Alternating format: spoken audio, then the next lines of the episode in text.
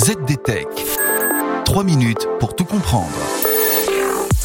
Bonjour à tous et bienvenue dans le ZDTech, le podcast quotidien de la rédaction de ZDNet. Je m'appelle Clarisse Trey et aujourd'hui, je vous explique pourquoi le télétravail promet un gain de productivité à long terme chez les entreprises qui optent pour un mode hybride.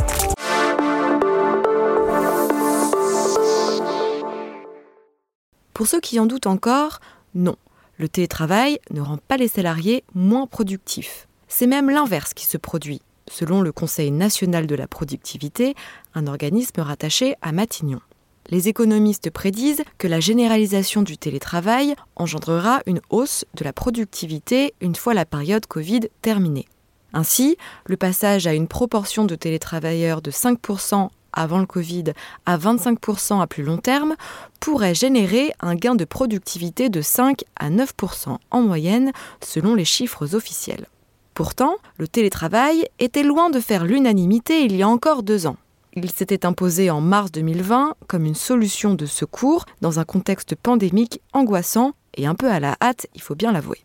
Mais en 2022, force est de constater que le travail à distance est rentré dans les habitudes. Et aujourd'hui, de plus en plus d'entreprises optent pour des organisations hybrides. Les salariés, qui le peuvent, se voient proposer des emplois du temps qui alternent entre le bureau et la maison.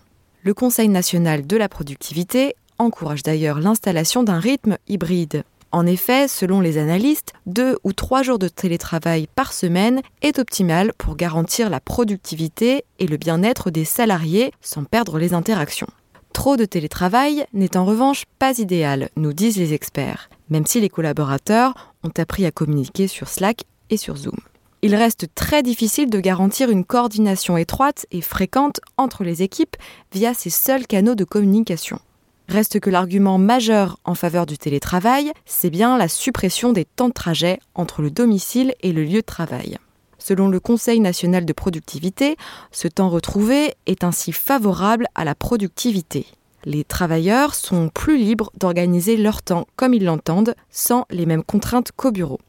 Reste que pour bien travailler chez soi, certaines règles s'imposent.